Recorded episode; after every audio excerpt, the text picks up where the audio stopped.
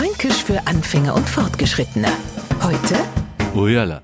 Ja, das klingt jetzt nicht bloß wie ein fränkischer Urlaut, das ist auch einer. Einer, der uns aus tiefstem Herzen entspringt, aber davon muss schon was wirklich Beeindruckendes passiert sein. Solche Ujala-Momente kann man zum Beispiel beobachten, wenn zwei Franken beieinander hocken und gar nicht merken, wie die Zeit vergeht.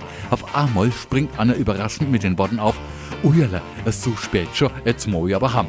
Ein schönes Ujala hab ich auch noch. Stellen Sie sich vor, Sie haben ein Husen das letzte Mal vor drei Jahren getragen, weil Sie damals festgestellt haben, Ujala immer ein wenig zugelegt haben, da passt sie nimmer nein.